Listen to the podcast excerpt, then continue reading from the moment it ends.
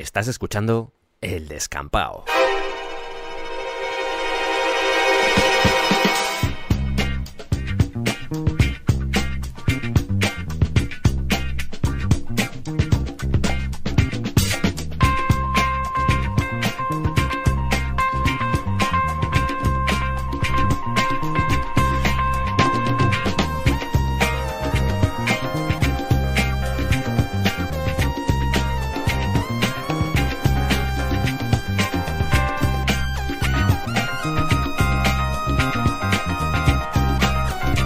Bienvenidos al descampado.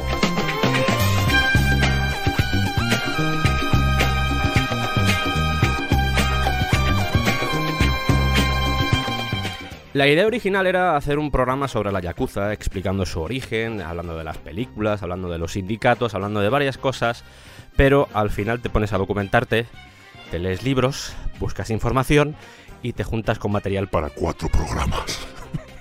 Y eso es lo que ha pasado. Y por eso estamos aquí hoy para hacer esta segunda parte, por llamarla de alguna forma, de la Yakuza. Esta vez vamos a centrarnos en el cine. En esa primera parte hablamos de lo que era el origen de este grupo de mucha gente que de repente dijo, oye, podemos ganar dinero fácil, ¿por qué no lo hacemos? Venga. Contamos eh, cómo surgía todo hace muchos siglos, esos jugadores, esa gente que se encargaba de los mercados, de los tenderetes, y de todo eso surgió una gran organización que acabó teniendo el poder sobre las drogas, la prostitución, etcétera, etcétera, etcétera. Hay un programa, seguramente saldrá después de este, que lo vamos a dedicar a los años 80, 90 que es cuando sucedió todo lo de la burbuja económica japonesa, que ahí sí que ya dices tú, venga, no caben más cosas, echa más, echa más. Pero bueno, será después. Como os he dicho, en este vamos a hablar del cine Yakuza, que ha sido todo un descubrimiento por mi parte, porque había visto algunas películas, pero me he empapado. Eh, de hecho, yo creo que todavía me está pasando factura, porque he visto mucho cine Yakuza y ahora mismo estoy... A ver si puedo montar un sindicato que se dedique al tráfico de pepinos. Eh, ¿A mí? ¿A mí? eh. Deja de hacer eso, por Dios. Que yo, que yo ¿Que, que- que quieres algo? tengo, tengo material. ¿Qué, ¿Tiene material? ¿Qué, qué tienes? Pepinos, tengo pepinos. ¿Tienes pepinos? Sí. ¿Pero son de buena calidad o...? Eh, sí, son de buena, de primera calidad. Bueno, pues dame los pepinos, ¿no? Hombre, que te lleva dos, coge tres, ¿no? ¿Están buenos? ¿Son de buena calidad? ¡Policía, suelte los pepinos! Hay muchas etapas dentro del cine yakuza. Vamos a ver que ha habido cine yakuza durante casi toda la historia del cine japonés, por no decir toda, siempre ha estado ahí. Lo que pasa es que ha habido algunas etapas que han sido más reseñables que el resto y esas son en las que me voy a centrar más.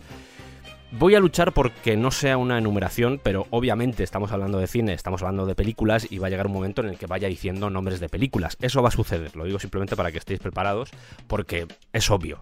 Hablo de cine y tengo que hablar de películas, pero voy a intentar que no sea una constante enumeración, simplemente decir, esta película, esta película. No, no es la intención. Como suelo comentar siempre que hablamos de cine, el cine es un reflejo de la sociedad, no siempre, pero refleja muchos de los valores que estaban al menos latiendo en los años en los que se hizo esa producción. Con el cine Yakuza pasa también.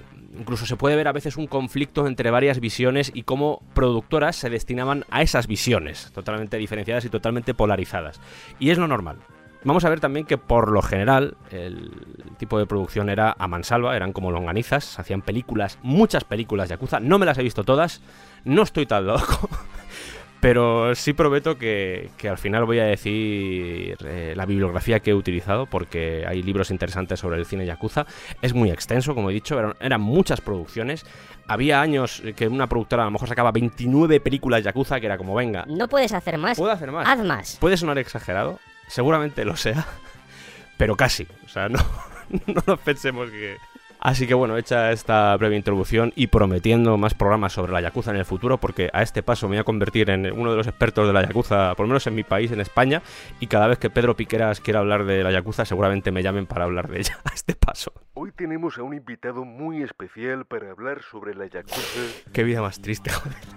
con sangre, dolor. Estoy preparando un glosario para la siguiente parte, la de los años 80, porque sé que a veces digo muchos nombres en japonés, no se quedan, eh, y al final decís, ¿qué ha dicho? ¿Qué- ¿Qué es eso? Eh, ¿Bakuto? ¿Qué es un Bakuto? Bakuto? Ese tipo de cosas las estoy preparando para el, eh, para el programa sobre los años 80 y 90. Por cierto, el programa lo hago solo. Me imagino que ya lo habéis podido comprobar. No, no estás solo. solo no estás, Solo eh. no, tampoco estás solo. ¿Y nosotros qué? Bueno, vosotros también, pero quiero decir que, que no hay nadie, no ha venido nadie de fuera a hacerlo, que somos todos los que estamos siempre en el descampado. Vamos a empezar ya este viaje, vamos a empezar eh, este, esta historia apasionante sobre el cine Yakuza porque, porque lo vamos a pasar bien, lo vais a ver.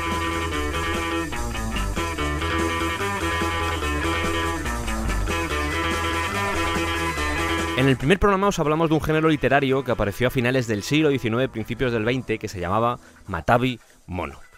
Bueno, por si no os acordáis, este género se centraba en un personaje, un personaje que pues, estaba bastante idealizado, era un jugador, un yakuza, un bakuto, para ser exactos, eh, que vagaba por los caminos y se iba encontrando con diferentes aventuras.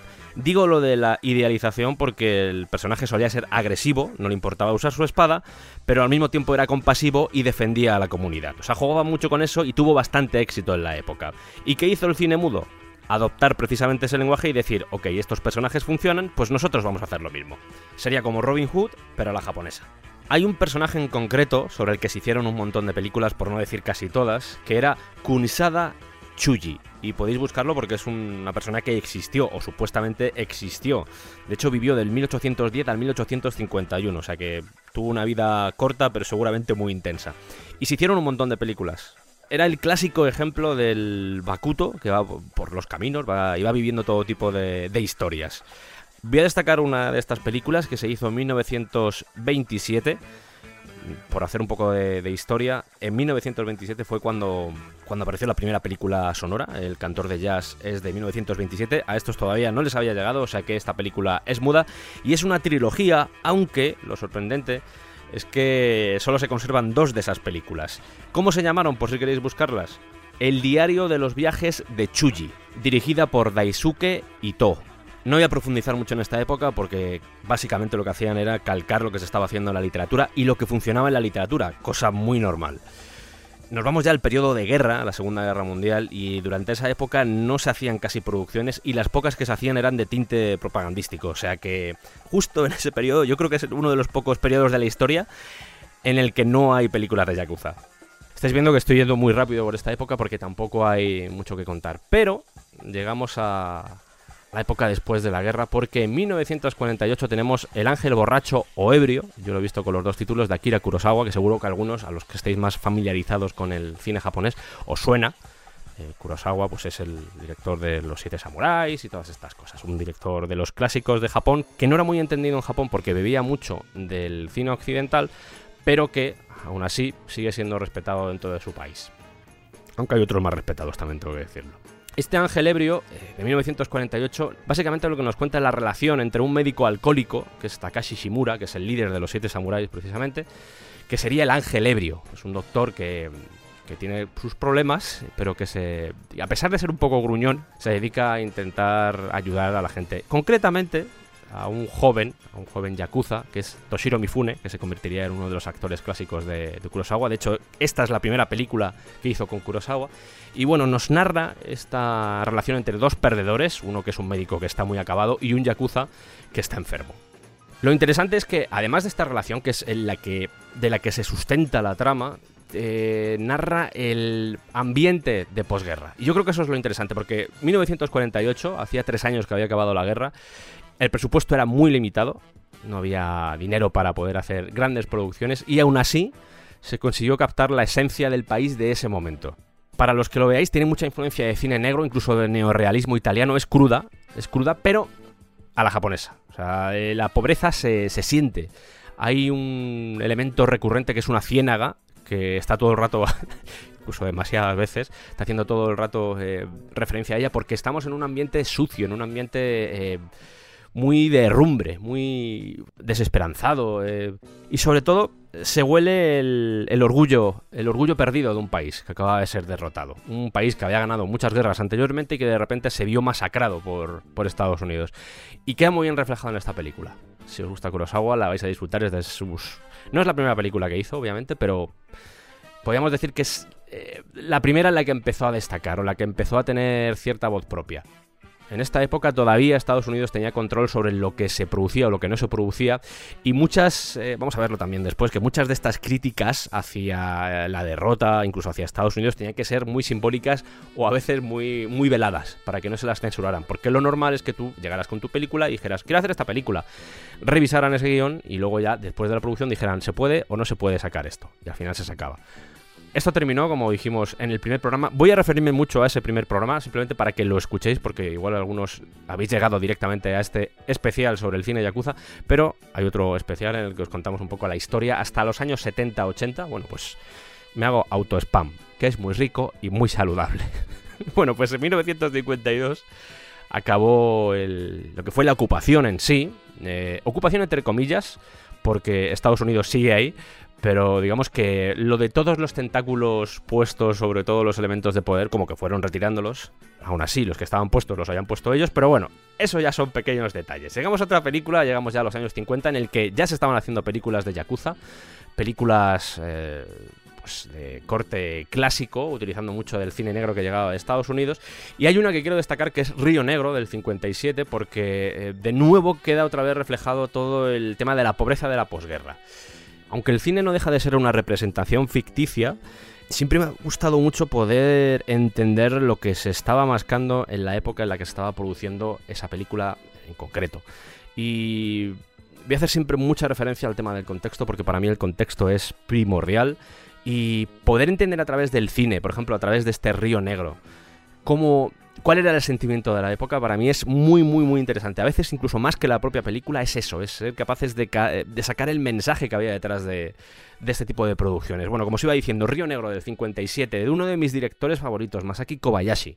Masaki Kobayashi, para los que igual no suene, es una especie, yo siempre le he denominado como el Tarkovsky japonés, es un tío que se toma las películas con mucha calma, con mucha poesía, es un tío que maneja muy bien la fotografía sabe jugar muy bien con los planos y es el director, por ejemplo, de la trilogía de la condición humana, que es una película, bueno, son tres películas bastante potentes y, por ejemplo, eh, El Más Allá, que yo creo que es una de las que pueden ser más conocidas en, en este país, porque la sacó hace un montón de años Filmax, creo recordar cuando el cine japonés no te lo podías descargar por internet y ese tipo de cosas, ¿eh? ¿Qué, tiempos aquellos, ¿eh? Y tampoco te los traían en VHS, que eso también es otra cosa. A no ser que fuera de samuráis, pero bueno, no pasa nada. ¿Qué historia nos cuenta el bueno de Kobayashi en este Río Negro? Que ya el título dices, ostras, Río Negro, ¿eh? Parece una película del oeste. Pues no, al menos no en principio. Bueno, Nishida es un estudiante que tiene poco dinero y que se ve de repente metido en ese ambiente sórdido de los barrios bajos, la prostitución y el mercado negro. Por eso digo que es una película muy interesante para ver la época. Sí, es una representación, no es real, pero queda muy bien, no sé, es bastante. Lo que es el ambiente queda muy bien plasmado en, esta película. Bueno, el, este estudiante, que como os he dicho no tiene mucho dinero, se tiene que hospedar en una pensión de mala muerte, regentada por una viuda. Y para acabar de liarlo todo, esta, esta pensión está cerca de una base aérea estadounidense. Bien. Si a todo esto que ya dices tú, ostras, vaya día de mierda, si a esto le sumamos que hay un triángulo amoroso entre él, su novia y un criminal, pues ya la película, pues seguramente ya diréis, oye, pues Río Negro, yo creo que habría que verla. Es complicada de conseguir, por cierto. Hasta hace relativamente poco solo pude conseguir una versión rusa.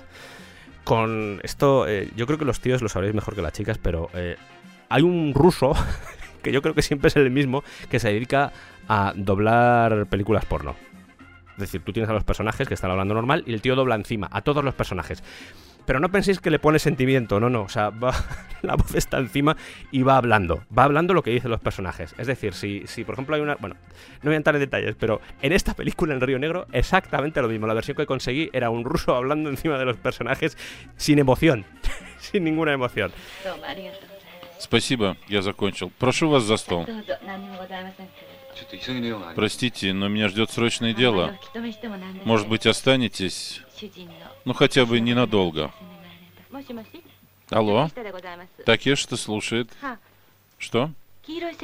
Желтый свитер. Y claro, me tuve que imaginar en su día pues lo que estaba pasando. Afortunadamente ya he podido conseguir una versión japonesa a la que le puedes meter unos fantásticos subtítulos y entender todo lo que pasa. Bueno, esta película, al igual que la anterior, 1957, se estaba haciendo en blanco y negro. Y el blanco y negro es muy agradecido para este tipo de, films porque estos ambientes que son así tan complicados quedan muy bien plasmados con el blanco y negro, porque se puede jugar mucho con el claro oscuro y eso hace que destaques más, que juegues mucho con el foco, con el simbolismo que tiene la iluminación y Kobayashi para ese tipo de cosas, para todo el tema que esté relacionado con la fotografía, es un fenómeno.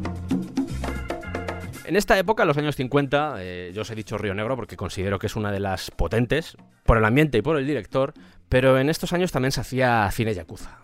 Como os mencionaba, y lo voy a repetir varias veces durante el programa porque no quiero que quede esto como solo se hicieron estas películas. No, no, no, se estaba haciendo cine yakuza continuamente porque la propia existencia del cine negro hacía que tuvieran que salir delincuentes. Y los delincuentes, la mayoría de las veces, estaban eh, o se organizaban alrededor de sindicatos o de grupos. Y eso hacía que la yakuza aflorara partiendo de esa base, el resto ya lo podéis imaginar vosotros. En los años 50 se hicieron más películas, hay más ejemplos. Cuchillo Oxidado, que es un título que me gusta mucho. O La mujer desnuda y la pistola de Suzuki, que después hablaremos de él, de ese director que fue capaz de influenciar a gente como Tarantino y a muchos más. Luego, pues estaremos un ratito comentando sus películas porque es uno de mis favoritos también, junto a Kobayashi. Pero estas producciones no eran tampoco mega éxitos, no funcionaban tampoco espectacularmente, hasta que empezaron a suceder ciertas cosas. Y es aquí, acaba los años 50, se habían hecho películas, pero es aquí en este punto, cuando empiezan los años 60, cuando vemos que comienza la edad de oro del cine yakuza.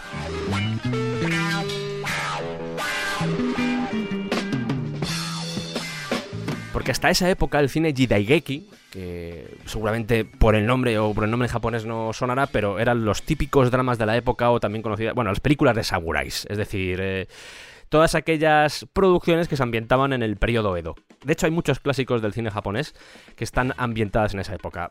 Los siete samuráis, Harakiri, Yojimbo, eh, los 47 Ronin, Rashomon, Trono de Sangre, más, que te has quedado corto. Vamos, más. Cuentos de la Luna Pálida de Agosto, La Puerta del Infierno, bueno, Japón feudal y Espada en Vena, básicamente. Aquí la productora Toei era la que hacía muchas de estas películas. Si en algo se especializó Toei era en producir a granel, una cosa que se llamaba doble programa, es una cosa típica que se hacía en los cines, sobre todo antiguamente, que era lo de poner, venga, y hacíamos las películas y las vendíamos en pack. Bueno, pues era muy típico y en este cine de samuráis se hacía. ¿Y por qué la gente se cansó o perdió el interés por este tipo de cine? Bueno, muy básico. Vamos a contextualizar como siempre, años 50, 60, era un periodo de turbulencia política. Había un sentimiento en contra de la influencia de Estados Unidos muy palpable en la sociedad. Obviamente no todo el mundo, había gente que, se, que estaba muy abierta a este tipo de influencia que venía de fuera, pero obviamente pues había una parte tradicional japonesa que ya habían tenido bastante con todo el tema de la guerra y dijeron, encima, encima vamos a dejar que nos influyan. Bueno, pues esta audiencia quería algo que reflejara eso, que se dejase ya de historias de, Edo. Y no queremos Edo, ya estamos muy cansados de Edo. Queremos que se muestren los valores tradicionales y el honor japonés, pero un poco más cerca de nuestra época, por favor. Y así, vamos a ver que surgen dos variantes, dos tipos de cine en esta época dorada del cine de Yakuza japonés que es, en primer lugar, uno que apostaba por la parte tradicional y otro que apostaba por la parte moderna, por el modernizar, por la parte influenciada por Occidente. Vamos a empezar por ese ese tipo de estilo, que ese género, vamos a llamarlo, que, estaba más vinculado a la parte tradicional. Lo que vino a llamarse Ninkyo Eiga. Una traducción más o menos cercana podría ser películas caballerescas o caballerosas. Voy a utilizar seguramente más caballerescas. Me parece como más sin caballos, ¿no? Igual os estáis imaginando de esto de caballeros y no, no, no va por ahí, no va por ahí. Simplemente el tema de ser caballeroso, del, ser humano galante, eh, amable. Toy dijo, ¿queréis eso? ¿Queréis eso? Pues lo vamos a dar. Os lo vamos a dar multiplicado por 300. Había más productoras, además de Toei, que igual estoy hablando mucho de Toei, pero. Pero sobre todo Toei, de la mano de un productor llamado Koji Shundo, que este es uno de esos personajes maravillosos que nos deja la historia del cine porque supuestamente había pertenecido a la Yakuza. Él decía que no. Yo no, yo no, yo no tengo nada que ver con la Yakuza. Pero, pero tienes un meñique cortado. No, no, pero eso fue cortando, fue abriendo una, una sandía. Pero es una excusa un poco... No, eh, una vez me rasqué el oído sí. y, y tengo un oído que es carnívoro. Sí. Y entonces se come las cosas Mm. y, y yo, yo le di al piste, Sí. le di filetes y... No, era Yakuza. Era. Decía yo que era Yakuza ya. Bueno, pues seguramente la Yakuza, nuestro querido amigo Koji Shundo, Hola. y dijo, Sí, dije... os vais a cagar ahora con lo que vamos a hacer. hicieron algo tan sencillo como actualizar el periodo en el que las acciones de las películas estaban teniendo lugar. Traducido de otra forma, antiguamente era el periodo Edo, pero ahora empezaron a centrarse más en Meiji, que sería de 1868 a 1912, en Taisho, de 1912 a 1926, o los inicios de la era Showa, que empezó en 1941. ¿En qué ciudades? Pues en ciudades como Tokio, Kioto, este tipo de cosas. Eran películas, por lo general, que nos contaban lo honorables que eran los yakuza. O sea, eran yakuzas con kimono, porque soy un símbolo del mundo tradicional. Y en el fondo era eso, una especie como de, de mm, utilizar una figura, un- la misma figura del yakuza como una herramienta para intentar reclamar todas aquellas cosas que estaban empezando a perderse debido a la influencia externa. Es más, los valores virtuosos del Bushido, de los que hablamos ya más o menos en el primer programa dedicado a la Yakuza, pues están ahí. Y para que quedara todavía más palpable, los enemigos normalmente solían llevar trajes modernos. O sea, contraponían el kimono del Yakuza con los trajes modernos de los malos, que la mayoría de las veces eran Yakuza o directamente chinos o coreanos. Para intentar para crear buen ambiente. Es muy constante en este tipo de cine, y vamos a ver que es muy constante incluso en la historia del cine japonés, da igual el género, ese conflicto eh, entre el giri y el ninjo. El giri sería como eh, la responsabilidad social con tu comunidad y el ninjo sería tu, tus emociones, lo que, lo que late dentro de ti, la, pasión, los sentimientos humanos, eso.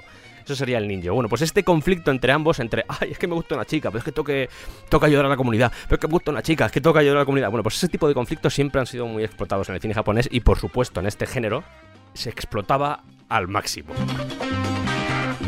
De hecho, sucede una cosa, al menos en las películas que yo he visto, que al contrario de lo que puede pasar en el cine occidental, en el que el ninja, es decir, las emociones humanas, suelen vencer, en el caso de las películas japonesas suele ser el giri, o sea que eso nos da un poco la idea que ya señalamos en el especial que le dedicamos a la mentalidad japonesa, en el que os hablamos de ese concepto de comunidad que tiene el país y que en este tipo de cine o en este tipo de conflictos que siempre o la mayoría de las veces suele quedar resuelto de la misma forma porque van siempre al guiri, a la comunidad.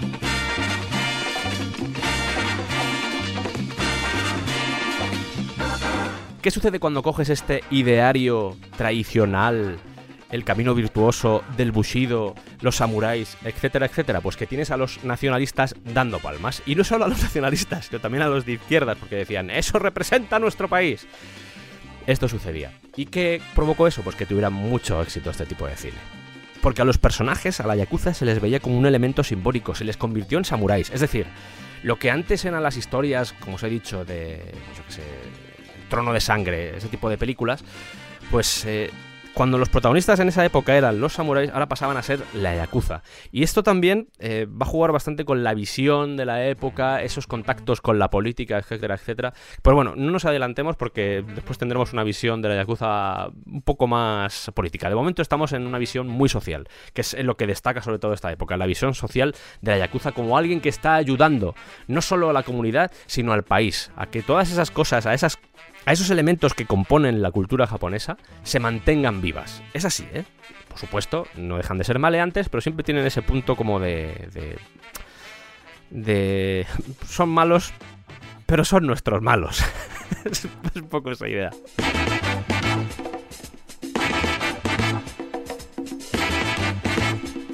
Este Ninkyo Eiga, este género, estas películas caballerescas se convirtieron en el éxito de los años 60, eran las que mejor funcionaban. Y os voy a citar un- unas cuantas de ellas para que, pues, si tenéis curiosidad y queréis verlas. Vamos a empezar por este Jinsei Gekigo Ishakaku, que me parece muy bien Sergio, pero dinos qué quiere decir eso. El Teatro de la Vida, del 63, dirigida por Tadashi Sawashima. Esto es un título clave, además de que fue un éxito de la época, porque se la considera la película que inició la moda de- del género este caballeresco, del Ninkyo Eiga. Eh, Al menos se le considera así. Seguramente si hablamos con estudiosos del cine, pues igual nos dan otro ejemplo. Pero bueno, suele ser colocada El Teatro de la Vida de 1963 eh, a la cabeza de resurgimiento de este género porque como os he dicho antes siempre estuvo ahí. Antes de nada, hay muchas películas que se llaman El Teatro de la Vida. Me lo pasé muy bien haciendo esto porque Se ríe solo, está loco. Salieron dos en el 58 con el mismo título. En una salía Toshiro Mifune, de hecho. O sea, bien. Y para acabar de liarla hay una del 83. Bueno, pues Esta es del 63 y estaba basada en un libro. En ella tenemos a dos de las estrellas de la época. Sé que a veces decir mucho nombre japonés puede inflar la cabeza de los oyentes y llega un momento ya en el que desconectas y dices, yo creo que este nombre me lo has dicho. A mí me pasaba en su época, por ejemplo, cuando leía manga y había mucho, sobre todo manga de este de, pues de esta época, samurai, tradicional, etcétera pues eh, leía y empezaban a decirme nombres de los clanes y eso, y llegaba un momento en el que me lo tenía que apuntar en un cuaderno porque, porque directamente decía, pero esto, este, este, personaje ya se me ha olvidado quién era. bueno, pues como sé que eso sucede, porque ya os digo, son nombres que no estamos familiarizados con ellos y al final todos no suenan iguales o parecidos, voy a intentar mencionarlos menos posible, a no ser que sea muy necesario. Y en este caso es muy necesario porque en esta película aparecen dos de las estrellas de la época, Koji Tsuruta y Ken Takakura. Vamos a centrarnos primero en Koji Tsuruta porque hace de un Bakuto, un Bakuto lo sabéis ya, yo creo que si habéis escuchado el anterior programa, es un jugador, alguien que organizaba partidas, alguien que participaba en ellas, alguien que engañaba, ese tipo de cosas. Bueno, pues está en pleno conflicto Giri Ninjo, el conflicto que os comentaba antes. Tiene a su novia, que es una cortesana, que está lejos de él, y tiene sus obligaciones con la Yakuza. Entonces está siempre ahí como, ay, vaya, mm, no sé si irme con ella, si dejar. Siempre está con ese conflicto. Pero hay un momento en el que por fin consigue que se mude con él a Tokio, pero se ve inmerso en una guerra entre bandas y acaba en la cárcel. Y entonces, a pesar de que hay amor, pues la novia se fija en otro, en Ken Takakura. Pero esto no acaba aquí porque hay un clan rival que también se fija en ella. Y pasan cosas. Un triángulo amoroso de toda la vida, pero con la Yakuza de fondo. Lo normal es que los Yakuza protagonistas siguieran el código del honor, fueran leales, y los enemigos fueran todo lo contrario. O sea, era como... Sí, nos hemos dejado invadir por la modernidad y somos malos. Ay, y qué malo, solo nos interesa el dinero y no nos interesa nada más. Somos malísimos. Ay, qué bueno, malo es. Esa era la típica visión de los malos de la época. El papel de la mujer, vamos a ver, eh, es un apartado que voy a dedicar a- también en este programa. El papel de la mujer aquí es un cliché directamente, es un despersonalizado, no importa. El papel de la mujer, la mujer es una cosa que está ahí molestando muchas veces y ya está. Es, es la visión que tenían en este cine en la época. No pasa nada, luego fue evolucionando y vamos a ver que, que tuvimos algunas sorpresas, unas sorpresas bastante agradables. Pero bueno, eh, la película aparece en los típicos momentos de este tipo de género, que es los Yakuza siguiendo el honor con una katana y los malos usando pistolas. Lo típico. Obviamente cuando tú quieres hacer producciones a granel tienes que contar con un equipo fiable. Y cuando digo equipo fiable me refiero a que eh, siempre eran los mismos directores, los mismos equipos técnicos y los mismos actores. Entonces tú tenías una estrella firmada y sabías que igual en, el mismo año se podía hacer cuatro o cinco películas. Funcionaba así. Y los directores exactamente lo mismo.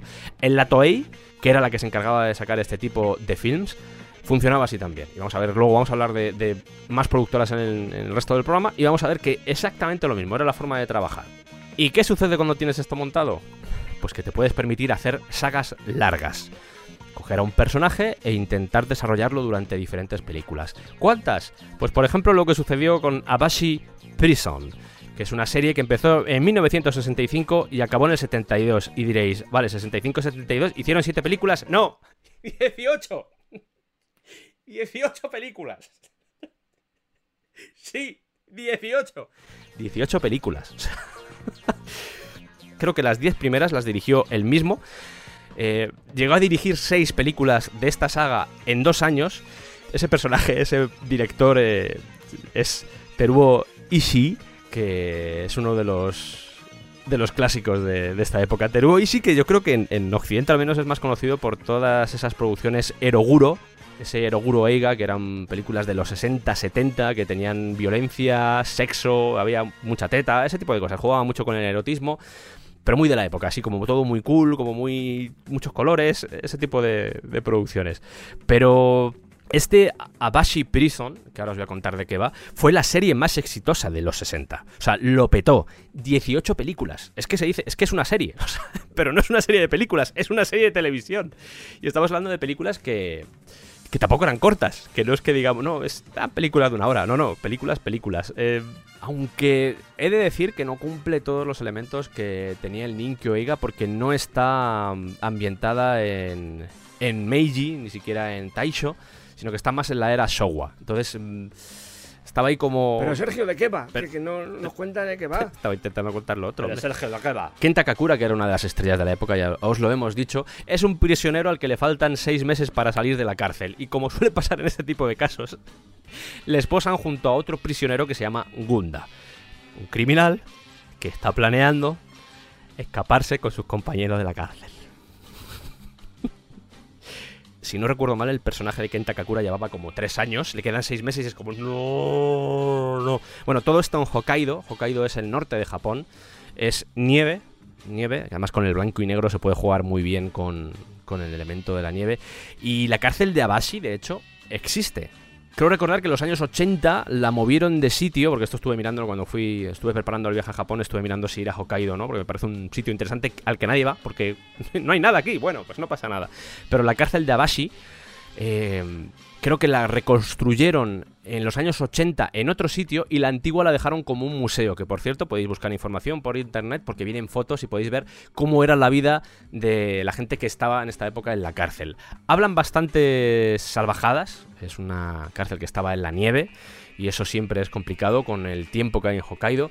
Y para muchos criminales supuso directamente la muerte, porque la vida en esta época, en este tipo de sitios, no era, no era nada fácil. En un libro que leí sobre la Yakuza, un, creo que se llamaba Confesiones de un Yakuza, eh, un señor ya que estaba ya retirado, pues te cuenta cómo era su vida. Creo que, de hecho, empieza como Bakuto. Empieza como Bakuto en el periodo anterior a la guerra y te cuenta un poco cómo fue el desarrollo y las estancias en la cárcel, todo el tema de torturas y eso se deja llevar y te cuenta todas las perrerías que les hacían. ¿Te las puedes creer o no? Pero ahí están, reflejadas en el libro. Bueno, pues esta historia de Abashi Prison, que dio para 18, esta primera va de la fuga de la cárcel, la segunda fue un poco más de comedia, la tercera vuelve otra vez a los patrones más caballerescos del género, pero sirvió para que el Ninkyo Eiga se erigiera como uno de los elementos cinematográficos que más dinero recaudaban. No se buscaba tanto la calidad fílmica, que en ocasiones la había porque los directores eran buenos, sino que se eh, intentaba crear un producto que le fuese bien a la gente, un producto de consumo normal.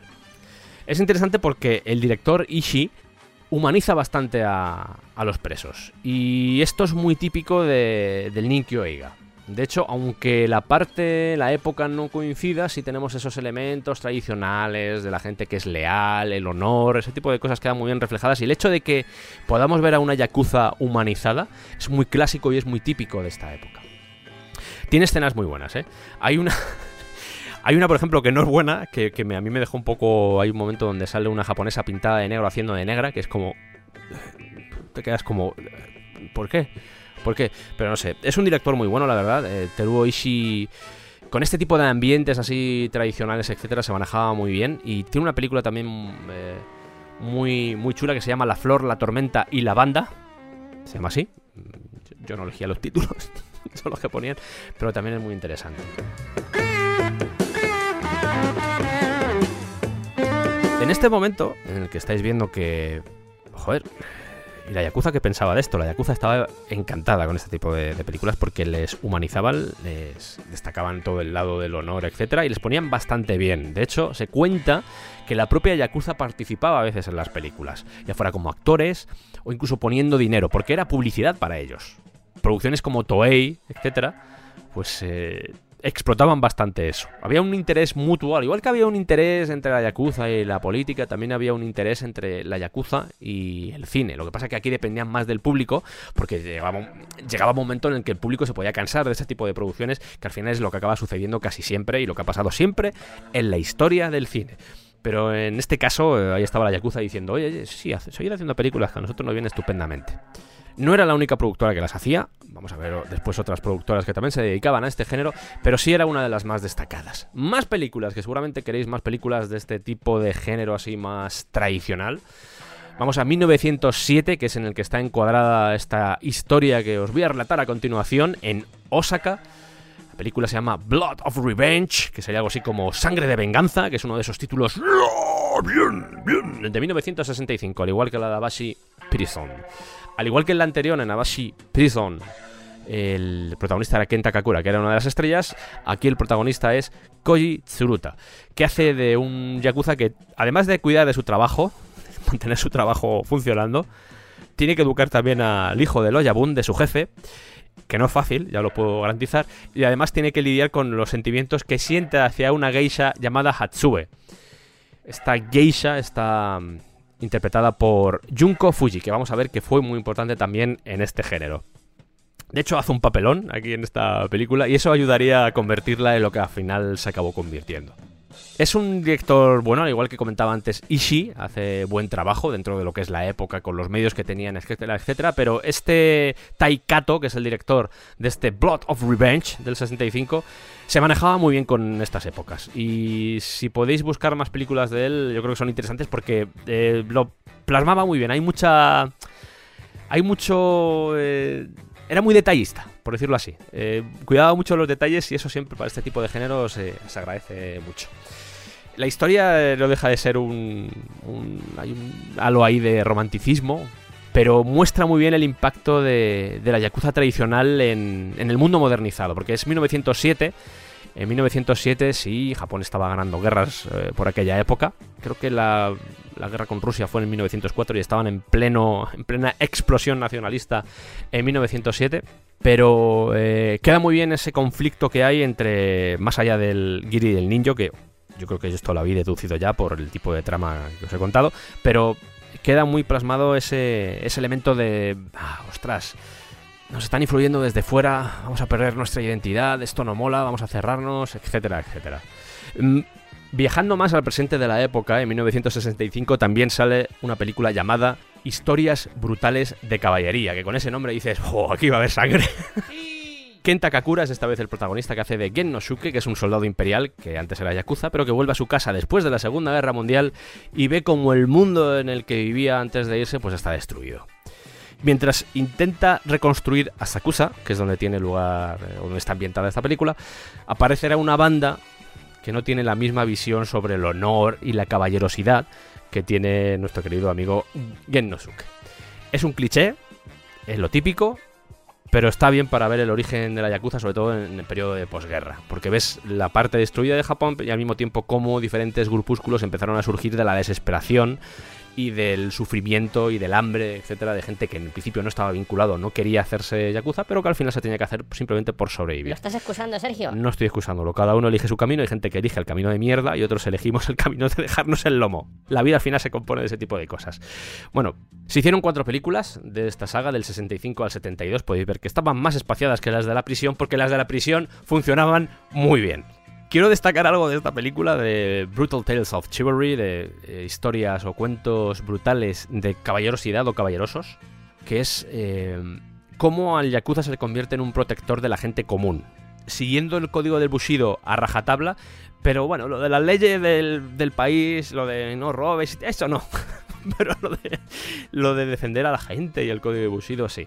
Y este personaje interpretado por Ken Takakura es eso, es decir, no, tengo que ayudar a mi comunidad, ¿vale? Yo soy un soy un yakuza, soy un delincuente, pero tengo que ayudar a reconstruir esto y tengo que confiar en, mi barrio y tengo que ayudar a la gente, tengo que ayudar a las prostitutas, etcétera, etcétera.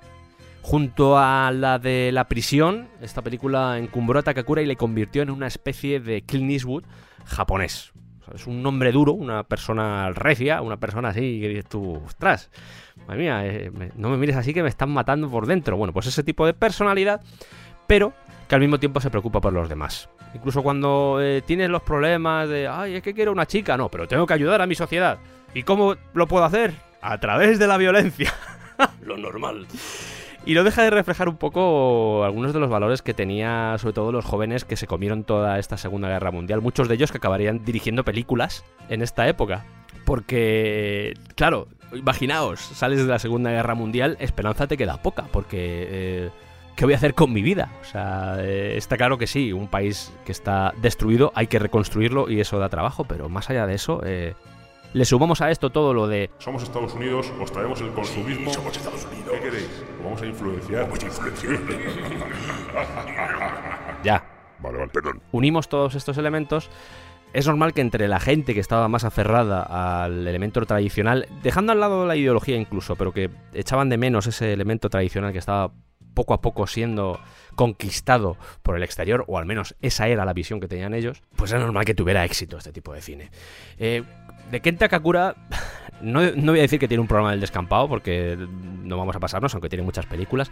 Hizo muchas películas, 180, entre las que hay comedia, hay drama, hay películas de Yakuza, hay películas de samuráis, etcétera, etcétera. Incluso una película, Yakuza, del 74, de la que luego hablaremos, porque es una película dirigida por alguien que no era japonés. Pero bueno, ya os he mencionado a tres actores que son eh, vitales para entender este género. Koji Tsuruta, Kenta Kakura, del que acabamos de hablar, y la tercera persona en discordia sería una mujer, ya os lo he dicho antes, Junko Fuji. ¿Por qué? Porque protagonizó una de las sagas más interesantes posiblemente de esta época y yo creo que influenció bastante a, a, mm, Tarantino a la hora de crear Kill Bill, o al menos alguna de estas películas seguro que se vio, que es la saga de la peonía roja. Creo que se llama aquí la saga de Oryu, la peonía roja. Del 68 al 72 se hicieron 8 películas, sí, a dos películas por año prácticamente. Junko Fuji, que originalmente se la conocía como Sumiko Fuji, que es su nombre, era hija del productor Koji Shundo. Sí, el que decía que no era Yakuza, bueno, pues era su hija. Que yo no he sido Yakuza, hombre. Pues sí, lo he sido, sí, lo he sido. Ya había aparecido en películas de Yakuza, eh, de hecho hemos mencionado una antes, junto a Kenta Kakura, sin ir más lejos, y a Koji Tsuruta. Pero aquí se vuelve la protagonista. Y funciona, funciona muy bien porque cuenta la historia de una mujer que viaja alrededor del país para encontrar a los que traicionaron y asesinaron a su padre. Que su padre, como estaréis pensando, sí, era un jefe de una familia yakuza. Y digo que funciona muy bien porque, sobre todo en esta época, en este contexto, hay una transposición de lo que era la realidad y cómo se veía la mujer en esta época y la película, incluso cómo se veía la mujer en el cine y este tipo de sagas, la saga de la peonía roja, que queda mm, evidencia mucho la posición que albergaba el género femenino en estos años. Y me gusta porque el personaje protagonizado por Junko Fuji, el personaje de Oryu, la, la peonía roja, patea culos como nadie, o sea.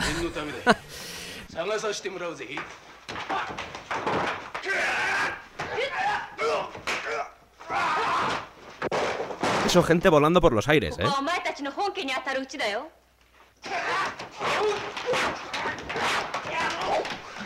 Y se van corriendo. Tradicionalmente, las mujeres aparecían como personajes débiles, como personajes histéricos, o sea, la misma representación del ninjo. Lo que os decía antes, un yakuza tiene que ayudar a la comunidad, pero tiene una mujer que se está poniendo de por medio. Y en este caso Junko Fuji mola porque no solo sabe manejar el tanto, que es una daga pequeña, una especie de cuchillo, sino que sabe jugar muy bien con la sensualidad, sabe jugar muy bien con el carácter del personaje y no es capaz de ser eclipsada por ningún personaje eh, masculino a lo largo de la saga. No me he visto todas, me he visto unas cuantas, pero no me he visto todas porque me tuve que poner ciertos límites para no reventar.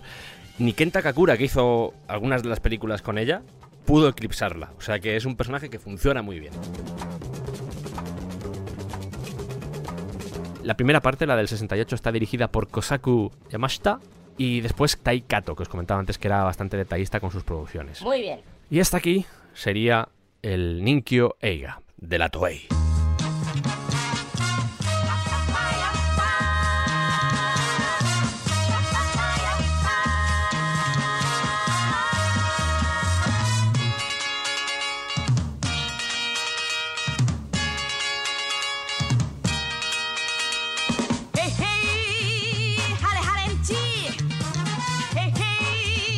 Porque no solo estaba Toei, también estaba Nikatsu, también estaba Sochiku, Toho, Dai, había diferentes productoras que estaban sacando este tipo de material. Eh, vamos a hablar ahora de la productora Nikatsu, porque al igual que había un tipo de cine que estaba muy vinculado a la parte tradicional, había otro que abrazaba el modernismo, y ese fue el que inició Nikatsu, la productora Nikatsu. Que también tenía Ninkyo Eiga, hay que decirlo, también hacía ese tipo de, de, de películas, como por ejemplo Otoko no Monsho, pero eh, fueron más conocidos por lo que vais a ver ahora que, que fue un poco lo que les hizo competir con la Toei en estos años. Hay que decir que Nikatsu era la productora más vieja del país, porque se había mm, creado en 1912, fijaos, 1912, y había conseguido sobrevivir durante todo ese tiempo adaptándose a todo lo que sucedía a su alrededor. Que algo funcionaba, lo haremos. Tuvieron que cerrar en el periodo de guerra, como os comentaba antes, y cuando reabrieron en 1954, fijaos, nueve años después reabrieron. O sea, os podéis imaginar cómo estaba el país para que no pudieran abrir al momento, sino que tuvieran que esperar. Bueno, pues esta productora Nikatsu estaba en 1954 ávida de nuevos productos que funcionaran y dijeron, ¿en qué target nos podemos fijar para que nuestro cine funcione? En el público adolescente. Bien. En aquella época estaba muy de moda una cosa que se llamó Sun Tribe, que en realidad había surgido de la literatura, de un libro de Shintaro Ishihara, en el que se contaba la historia de adolescentes rebeldes que intentaban parecerse a, pues yo que James Dean, a Marlon Brando, ese tipo de personalidad que se revela contra la sociedad. Ricos, con padres ausentes, y esto, de alguna forma, conectó con los chavales de la época que precisamente no vivían en esas condiciones, pero me imagino que también les ayudaba a soñar con lo que podrían conseguir algún día. Ese tipo de vidas llenas de sexo, de lujo, etc. Y Anikatsu, que vio el éxito que estaba teniendo este tipo de literatura, dijo, oye, eh, ¿y por qué no hacemos eh, este tipo de cine? Y se puso a gastar dinero para hacer producciones de calidad basadas en esos libros. Y casi se va a la bancarrota. Si a eso le sumamos que la Toei ya estaba produciendo para doble programa, como decíamos antes, pues dijo Nikatsu, a ver, vamos a ver. No puedo hacer películas caras porque me hundo. ¿Qué puedo hacer? Lo mismo que hace Toei. Voy a hacer películas baratas, el doble programa y, ya está.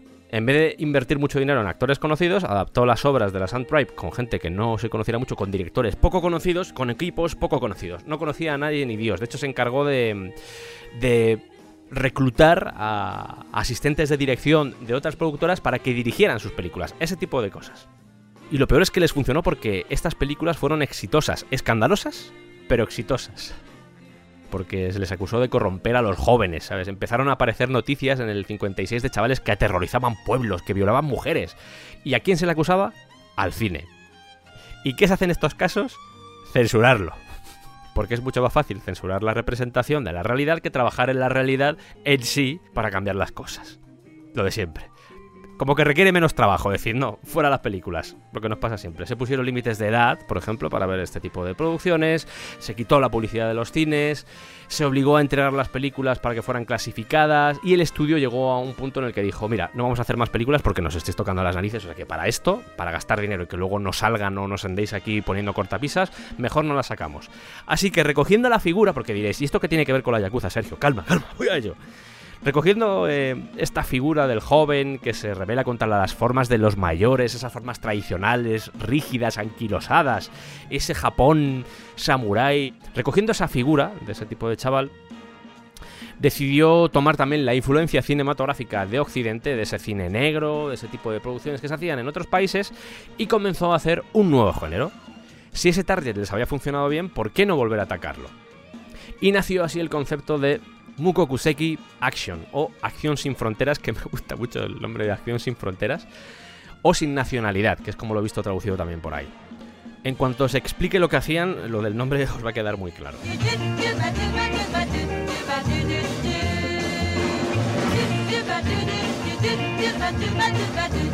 Antes de que se lanzaran a hacer este tipo de películas, eh, Nikatsu ya había hecho producciones Yakuza sí más basadas en el género negro, sí más orientadas yo creo que a un público más adulto. En este caso dijeron, podemos combinar el Mukokuseki, podemos combinar el, el cine de Yakuza y podemos combinar el Sun Drive.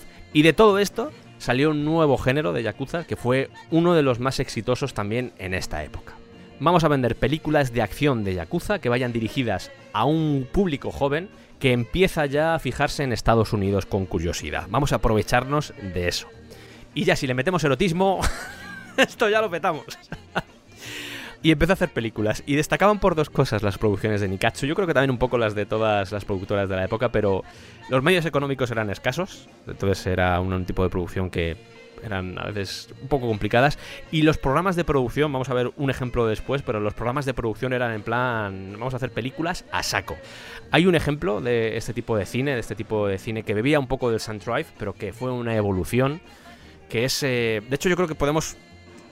Podemos eh, señalarlo como un tránsito, justo el tránsito entre el Sun Tribe y las películas de Yakuza, porque es la serie del guitarrista errante, Watari Dori, que empezó en el 59 con Akira Kobayashi, se apellido igual que nuestro Kobayashi, pero es otro Kobayashi, y era una mezcla entre Elvis y la Yakuza.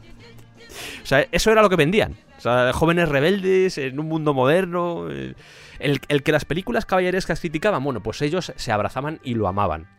De hecho, ese tipo de cine, el Ninkyo Eiga, estaba encuadrado en una época concreta. En el caso de los Mukokuseki, no estaban. Estaban como más difusos. Sabías más o menos que era una época actual, pero no te citaban o no te decían el año exacto en el que estaban viviéndose, en el que estaban funcionando o estaban sucediendo los hechos que acontecían. ¿Y recordáis que en el Ninkyo Eiga los malos eran esos modernos que intentaban acabar contra nuestro Yakuza tradicional? Bueno, pues en este caso era al revés, eran los protagonistas eran modernos, pero tenían que enfrentarse a enemigos que eran tradicionales. Un poco el simbolismo de toda esa mm, ideología, ese ideario tradicional que había en Japón, bueno, pues vamos a ir contra eso. Y es aquí donde quiero citar lo de Sin Fronteras, porque la influencia de Hollywood era muy patente, sobre todo del cine negro clásico, pero no solo de Hollywood. Y aquí es esto es muy interesante porque la presencia del cine europeo es evidente, o sea, sobre todo de la Nouvelle Vague. Hay cortes que parecen de Godard, eh, hay una película que se llama Velvet Hustler en el que se ve mucho la influencia. De hecho, me recuerda un poco la, a Sin Aliento, que es del 60. Traducida también como El final de la escapada. Es una película en la que sale Jean-Paul Belmondo. Bueno, pues tiene muchas similitudes. Iros al cine club, iros al cine club. Pero, pero yo estoy solo, no, no puede ser iros, no puede ser plural. Eh, eh, es verdad. Sí. ¿De dónde viene ese odio? Cada vez que hablamos de una película así un poco más cultureta, nos, nos viene con lo de que nos vayamos al cine club. ¿Por qué? Eh, voy a contar mi historia. Hace 40 años yo trabajaba en un cine club. Y de repente un día... Pero no hace falta que me cuentes la historia. que, eh, ¿Puedo ir al cine club con usted? Eh, sí, pero vamos después, que es que estoy haciendo el programa. Eh, vale, vale. ok. Bueno, pues me espera que la acabe. Bueno, aquí estoy, ¿eh? Bueno, pues en Velvet Hustler eh, se ve hasta la influencia de Antonioni en la forma de rodar. No, no voy a decir nada. no, yo, yo ya he dicho, yo mi papel ya lo he hecho. Yo- a mí me pagan por frases, yo no, no tengo que decir nada. No, incluso hay un duelo final. eh, hay una película que se llama Colt. A Colt is my passport. Que es japonesa. Os digo los títulos en inglés porque es más sencillo buscarlos así. ¿eh? Y huele a leone. huele a leone por los cuatro costados. Lo que quiero decir con esto es que hay una mezcla de influencias que que entraba por todos los lados. Es que está en el tema musical, porque a veces hacían películas que traían algún tema silbado o cantado por el protagonista, ¿sabes? Como lo del guitarrista errante, pues ese, ese tipo de cosas. Y a veces quedaban hasta muy forzados, porque sin ir más lejos, en este A Colt de Colt, de la pistola, Colt, con T, acabado con T, Is My Passport, buena peli, por cierto, os la recomiendo. Hay un compañero del prota que, bueno, de repente están en un hotel y hay una guitarra en una pared, en la habitación, que dices, ¿qué? y se pone a cantar una canción. Y dices tú, ostras. ¿Por qué pasa eso? Es un poco raro, ¿no? Le da la guitarra y. Tal cual. Y se mete ahí un tema de dos minutos. Os estoy mencionando todo el rato las diferencias con el Ninkyo Eiga, pero también había similitudes. Por supuesto, el típico conflicto Giri Ninjo. Siempre está ahí. El cine siempre está ahí. Lo bueno es que en su mayoría eran directores jóvenes que tenían voz propia y que intentaban hacer cosas nuevas. A pesar de que no tenían medios, a pesar de que tenían una productora que les presionaba bastante a la hora de, a la hora de hacer películas, a la hora de sacar productos, venga, rápido, rápido, pues intentaban plasmar algo de su personalidad. De hecho, hay una película que se llama Gangster Beep. Voy a decir muchos títulos que me gustan mucho y este es uno de ellos. ¿eh? Gangster Beep me suena a un programa que podía hacer Telecinco perfectamente. Gangster Beep. Bueno, pues Gangster Beep se asemeja mucho a un tipo de cine que veremos después, un tipo de cine más actual, y de hecho yo creo que cogieron bastantes influencias para, para poder llegar a ese cine. Pero lo que quiero decir con esto es que había muchos directores con muchas ganas, con muchas ideas nuevas, y a veces eso iba a ser, o iba a crear ciertos conflictos dentro de la productora. Porque sí, Nikatsu ofrecía rebeldía, ofrecía romanticismo, pero para afuera. para adentro lo de la rebeldía no. Yo te pago, tú haces lo que yo quiera y ya está. Y funcionaba. Y a los japoneses les encantaba. Todavía sigue, ¿eh? Vamos a dejar que acabe.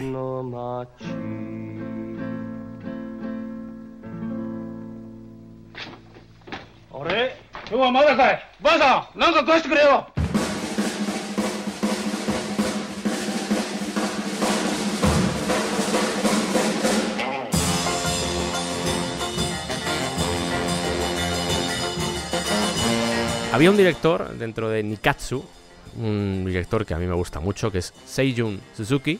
Quiero centrarme un poco en él porque es un director que ha influenciado a muchos directores actuales. A mí me parece un director magnífico.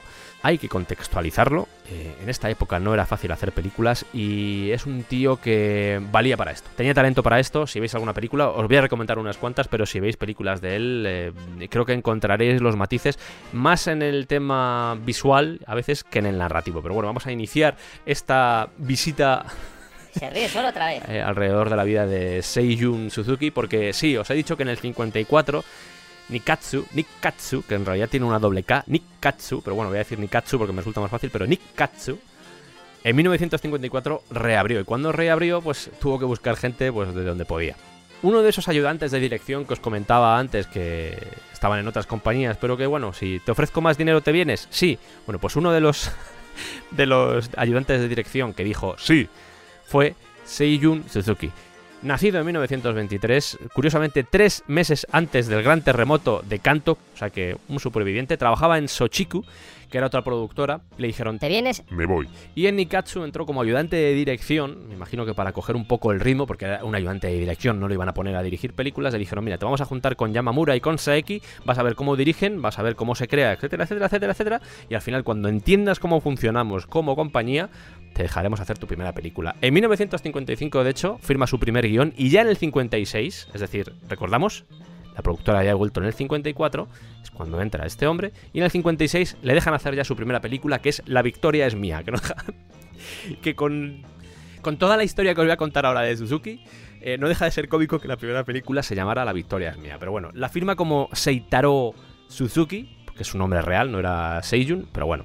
Y no deja de ser una película creada mm, para que el cantante pop de turno se luciera.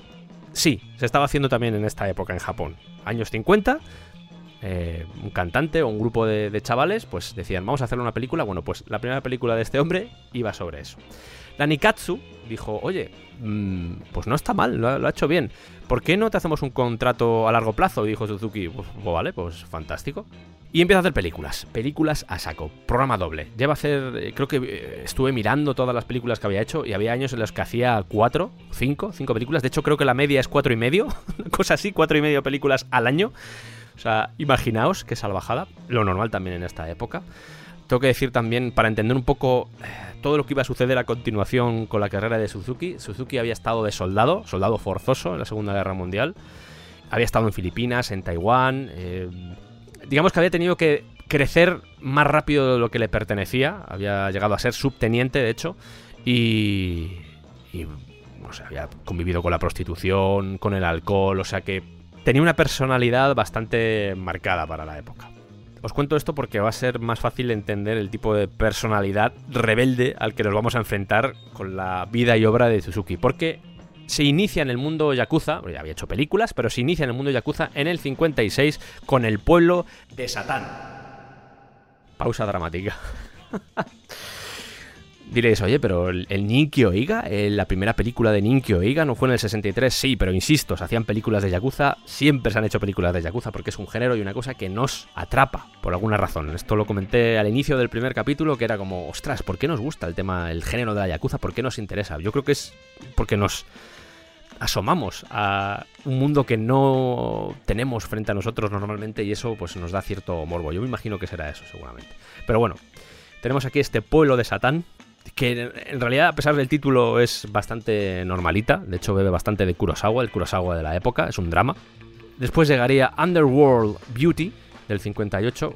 Simplemente os estoy mencionando las películas de Yakuza, ¿eh? o sea que y esta Underworld Beauty es la primera que firma ya como Seiyun Suzuki y es la primera película en la que usaría Cinemascope. Y esto del Cinemascope es muy importante para entender a Suzuki porque eh, si algo es palpable en sus películas es el elemento teatral.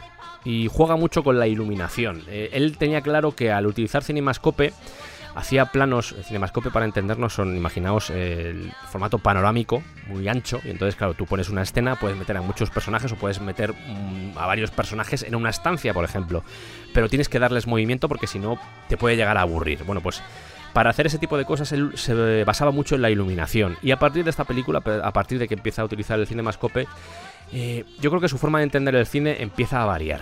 La historia es muy básica, la de Underworld Beauty es la historia de una... es la novia de un gángster, de un yakuza, que se ve envuelta en tráfico de diamantes. Es una película que funciona bien para lo que era la época, de hecho aparecen por ahí más películas como 8 horas de terror, La mujer desnuda y la pistola, títulos así potentes, y después de tener un éxito más o menos moderado, empieza a llamar la atención en el 63, fijaos, el Ninkyo Eiga también empezó a, a resucitar o empezó a germinar también en el 63, bueno, pues aparece Youth of the Beast. En alguna entrevista a Suzuki, él, mismo ha dicho que esta es la que considera él como la primera película, su verdadero film, cuando él empezó ya a dejar lo que era su personalidad. Eh, además, no sé si era la primera vez que trabajaba con Joe Shishido. Recordad que teníamos a los del Ninkyo Eiga, que teníamos a esos tres personajes, a Tsuruta, a Takakura y a Funjo. Aquí tendríamos a otras estrellas, y una de esas estrellas es Joe Shishido. Que Joe Shishido, si veis alguna película de Suzuki o incluso buscáis alguna película de este actor, vais a ver que destaca mucho porque tiene los mofletes muy hinchados. Diréis, ¿qué? Sí, tiene los mofletes muy hinchados, a veces demasiado, y dices tú, ostras, esto me da cosica. Bueno, pues se convirtió en una estrella de la época. Youth of the Beast es, eh, es más visual, aquí empieza ya a um, aparecer el elemento más visual que narrativo. De hecho, narrativo a veces dices, ¿cómo? ¿Qué pasa? Es algo que sucedería con Suzuki, pero el elemento visual es tan bueno que, te lo comes. Dices, "Ah, esto me mola. Tiene humor loco, que era algo que no acababa de gustar mucho a la Nikatsu. Metía humor, humor surrealista a veces, un poco absurdo. Pero, eh, no sé, os pongo el ejemplo. El protagonista, Shishido, es un criminal común que de repente dice, oye, quiero formar parte de una banda. Entonces se mete dentro de las oficinas del sindicato a punta de pistola y, se abre camino a, a hostias, básicamente. Y al final llega el jefe y le pide trabajo apuntándole con una pistola. Es ese tipo de cosas. Consigue el trabajo y repite la operación en la oficina de la banda rival. y sería parda, obviamente. Es, eh, es muy bestia. La película es muy bestia porque. eh, no solo a nivel narrativo, a nivel de la historia, sino a nivel visual es muy bestia porque a Suzuki le aburría mucho el tipo de cine que se hacía en los 60. Y dijo. mm, Joder, es que en Nikatsu la mayoría de las películas son iguales. El protagonista se enamora de una mujer, mata al malo y se queda con la chica. Y yo quiero sorprender. Quiero hacer algo diferente. Yo soy un artesano y voy a hacer algo diferente. Y aquí he encontrado una figura clave para entender la historia de, de Suzuki, que es Takeo Kimura. Takeo Kimura, además de ser director de cine, era director de arte. Entre otras muchas cosas. Creo que también eh, hizo cosas de guionista, de actor, ese tipo de... Suzuki, de hecho, también haría de actor unos años después. O sea que este tipo de gente era como, venga, me gusta el cine y hago lo que sea. Bueno, pues Takeo Kimura es una parte muy importante porque, a pesar de que no es muy conocido, yo creo que en Occidente, eh, no es muy conocido, es parte del secreto de Suzuki. Mm, No se le puede quitar méritos. Eh, el papel de Suzuki, obviamente, como director era vital, pero tener al lado a Takeo Kimura, sobre todo para la parte visual, la parte estética, eh, para entender la evolución, eso que se llamaba la estética de Seiyun, Seiyun Bigaku, que tenía elementos de ese color pulp, cool, noir y todas las palabras así de fuera que se os ocurran, ¿sabes? Eh, burger, todo eso, todo eso tenía el cine de Suzuki. Es que no está bien, es que se ríe solo mucho. Pero claro, si entendemos que a Suzuki le gustaba provocar y que al estudio no le gustaba, pues eh, aquí empezaron a aparecer algunas tensiones entre ambos. Es un director que o lo amas o lo odias, pero diferente no te deja. Yo creo que es un alma libre. Tiene hasta un western, ahora que me estoy acordando, que se llama The Man with a Shotgun. Pero vamos, siempre, eh, por lo general en las películas siempre tenía ese elemento pop pasado de vueltas que a mí me encanta personalmente, me encanta el uso del color, me encanta eh, las escenografías, el cinemascope, me encanta Suzuki, me, me flipa mucho. Lo que pasa es que a veces las historias, por dices, tía, Seiyun, ¿eh? Se te está yendo un poco la pincica. Bueno, La Puerta de la Carne, que uf, dices, ostras, The Gates of Flesh del 64, en el que se cuenta la historia de unas prostitutas que están en Tokio que tratan de sobrevivir en ese ambiente, bueno, pues en el que tienen que enfrentarse a la Yakuza, tienen que enfrentarse a los soldados estadounidenses, y para acabar de empeorarlo, aparece un ex soldado, que es Joe Shishido, de nuevo, que está herido, y se dedican a protegerlo. Tiene contenido erótico, es una historia sucia, no porque salga contenido erótico, sino porque tiene ese ambiente así un poco oscuro y decadente de la época. Eh, está muy bien, sobre todo para eso, insisto con estas cosas, porque queda muy bien reflejado. Y mm, hay quien lo ve como una metáfora de la sumisión al enemigo que estaba aconteciendo en los años 60 con Estados Unidos, pero. Pero más allá de eso, eh, la película fue un escándalo.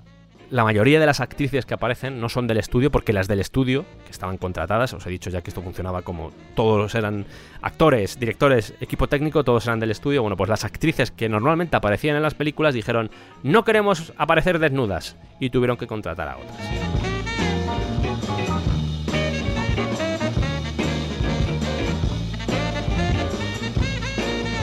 Aprovecho ahora para decirlo del calendario de producción típico de este tipo de películas. Eran 10 días de preproducción, 25 de rodaje y 3 de postproducción. ¡3!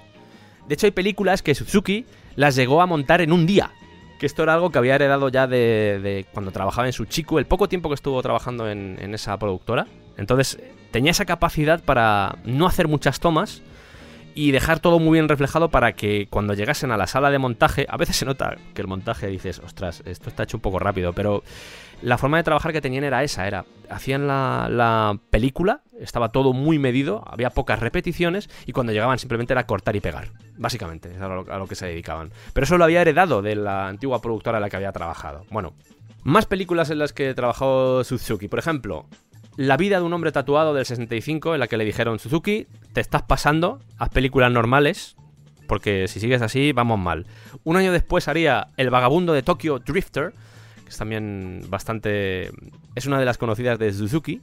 Es- me cuesta un poco decir Suzuki, pero bueno, lo intento. Eh, Kira, si estás escuchando esto, lo intento, ¿vale? Lo intento. ¡Un abrazo, Kira! Pues eso. Tokyo Drifter sufrió la ira de la compañía que le dijo, ok, te estás pasando, pues ahora te reducimos el, el presupuesto de, de la película.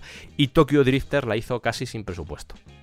Es una película de acción, pero que coge la acción, la deja a otro lado y se convierte en... en- se la puede considerar, yo creo que hasta bu- buñuelesca en algunos momentos. O sea, es avant-garde. Tiene una historia, pero hay un club de art deco, eh, hay ese tipo de cosas donde la gente va a bailar. Hay gente bailando con música jazz, que también era muy típico de esta época. Por supuesto, todo con esa esencia así estadounidense, pero. eh, pero funciona muy bien la película. A pesar de eso, visualmente es una maravilla. Y empieza en blanco y negro porque muchos diréis, ostras, eh, Sergio nos ha hablado de, de color, pero, joder, acabo de poner la película y es en blanco y negro. Se inicia como blanco y negro y después pasa a color. ¿Por qué? Porque se le iba la pincica. A ver, a mí el color me flipa mucho. Los que me conocéis sabéis que es una de mis obsesiones. Me gusta mucho todo el tema del color. Y en Suzuki es que da gusto. Da gusto verlo en las películas porque. Porque me pasa un poco, tengo síndrome de Stendhal a veces, que digo, ostras, qué bonito, qué bonito, qué bonito. Es lo que os decía, a veces se deja un poco la historia a un lado para fijarse en ese tipo de elementos que siguen siendo arte, Quiero decir, el cine se puede concebir de muchas formas, no tienen por qué contarte siempre una historia. Sí, obviamente, es cine, es narración, se agradece eso, pero mm, a veces viene bien eh, descubrir otras cosas y que mm, otras visiones, otras formas de crear cine te hagan sentir cosas diferentes. Eso está bastante chulo. Bueno, la película, que no lo he dicho, la de Tokyo Drifter, por hacer así un poco de, de visión general de lo que va, nos cuenta la historia de un yakuza que intenta dejar su vida atrás. Esto vamos a ver que se va a convertir en un clásico. Se disuelve su sindicato y el tío dice, pues, pues ¿para qué voy a seguir? Me voy a meter en otro grupo Yakuza. Voy a intentar llevar una vida normal. Pero hay otra banda rival que le dice, oye, ¿te quiere venir con nosotros? Y él les dice, no. Y eso le sienta muy mal a la banda rival y dicen, pues ahora vamos a ir a por ti. Hay una escena, que esto no es spoiler, ¿eh? porque, quiero decir, no es tampoco súper... Pero hay una escena de una pelea que parece la típica pelea de Bud Spencer y Terence Hill en el salón, el salón del oeste, las películas del oeste le llaman Trini- la saga de Trinidad, eh, de ninguno de ese tipo de películas, el spaghetti western clásico, y hay un momento que dices tú, madre mía, qué pirada de olla, pero aún así mola, aún así mola. Y llegamos ya al 67, que yo, que yo creo que es el clásico que es más conocido, una de las películas más conocidas de mm, Seiyun Suzuki, que es Branded to Kill, algo así como marcado para matar, que es un referente, un referente del estilo cool, pero en blanco y negro. ¿Por qué en blanco y negro? En 1967 ya había hecho películas en color, ¿por qué de repente tiene que hacer una película en blanco y negro? ¿Qué mejor castigo para un director de cine que está haciendo lo que le da la gana y tú le estás diciendo, sí, Jun, ¿qué te estás pasando? ¿Qué te estás pasando? Te voy a recortar el presupuesto de Tokyo Drifter. Vale, me da igual, yo, yo de la película voy a meter una pelea en un salón. Ah, bien, perfecto. para la siguiente película eh, no va a ser en color. Te vamos a joder y vamos a hacerla en blanco y negro. Y Suzuki dice, ¿cómo? ¿Que no vais a dejar hacer la película en color? No os preocupéis, voy a hacer un peliculón. Y eso es Branded to Kill, uno de los clásicos de la historia del cine. Y no me quedo corto, ¿eh? es uno de los clásicos de la historia del cine. O sea, comparable al cine de Truffaut, al menos para mí, ¿eh? al cine de Godard, a ese tipo de películas, incluso de Bergman. O sea, para mí, Branded to Kill eh, usa un vocabulario. Usa el vocabulario de alguien que era un amante del color que dice, no puedo usar color, pero tengo que hacer lo mismo a través del blanco y negro. Y, y es una maravilla. O sea, cada plano dices, bah, maravilloso. Es una película maravillosa. Influenció mucho esta película a muchos directores. Es surrealista de nuevo. la parte narrativa sí, más o menos sigue una historia. Es eh, lo normal. Pero eh, era demasiado adelantada para la época, yo creo. Eh, cuenta la historia de un asesino a sueldo que se llama Número 3, que se enamora de una mujer. Esa mujer le ofrece una misión imposible, una misión que no hay forma de que salga bien, y efectivamente no sale bien. Y ahí aparece el asesino número 1, que comienza a perseguirle. Esa es la historia, y alrededor de eso pues tenemos Cinemascope en blanco y negro, una maravilla, un uso del claro oscuro brutal, y una salvajada de la historia del cine, como os digo. El- además me hace gracia porque el estudio, además de putearle así, le obligó a reescribir el, el guion en el último minuto. Seiyun, tienes que reescribir este guion a ver si puedes hacer algo. Y yo me imagino a, a Suzuki en su casa, eh, riéndose con mucha reverb, acariciando un gato Sí, ah, y diciendo, os vais a cagar. lo volvió todo satírico, anárquico, o sea, eh, todo lo que el estudio detestaba lo hizo en esta película. Cuentan que el, el jefe, el dueño de, de la compañía, tuvo que leerlo dos veces para entenderlo porque era como, ¿qué es esto? Y Suzuki, que tenía, los tenía muy cuadrados, como os he dicho, estaba ya, estaba ya curtido en lo que era la vida, les dice, oye, que si no queréis usarlo, eh, no lo hacemos. Y como esta gente estaba desesperada por hacer películas, dijo, no, no, sigue, sigue, sigue, sigue, sigue. Pero te vamos a meter a siete personas más para que reescriban el guion contigo. Entre ellos Takeo Kimura, el que os comentaba que era el director de arte. Bueno, pues también estuvo metido en esto.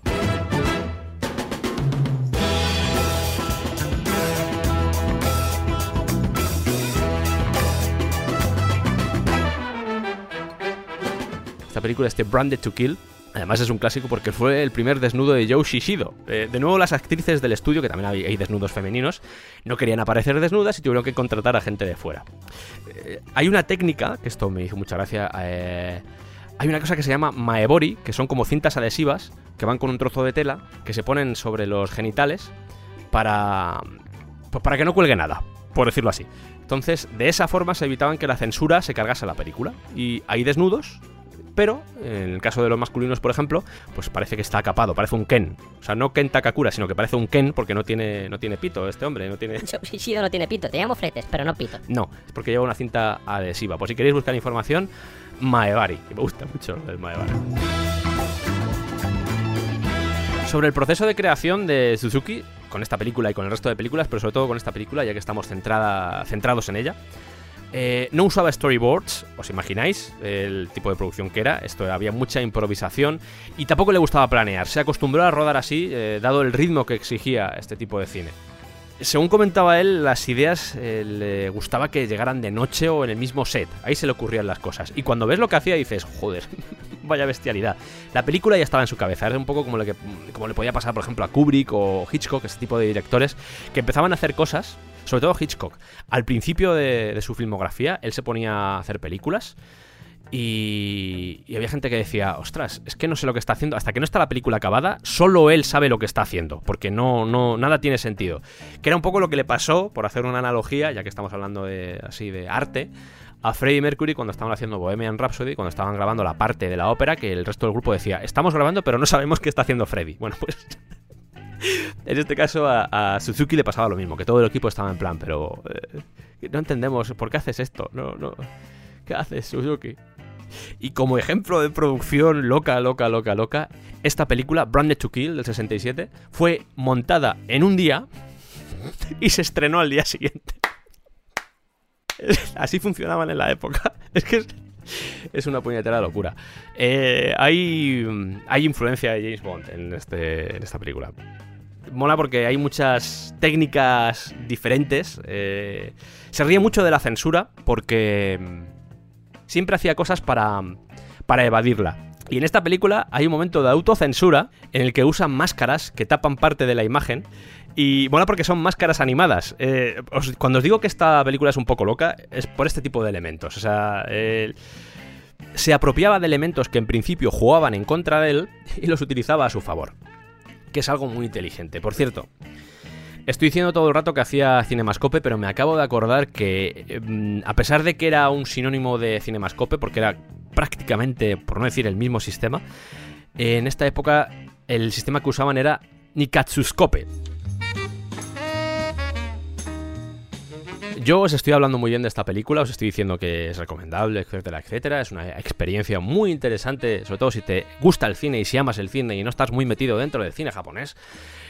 Pero cuando salió esta película en los cines, los críticos la despellejaron, porque decían que, mm, pues lo de siempre. Esta película está provocando que nuestros jóvenes eh, Yo no lo he entendido, yo no lo he vayan entendido. a la anarquía y quieran destruir nuestra sociedad. Así que, después de haber dirigido 40 películas para Nikatsu, después de llevar 12 años en la compañía, en abril de 1968, Suzuki recibe una llamada de Nikatsu que le dice, oye, no te vamos a pagar este mes.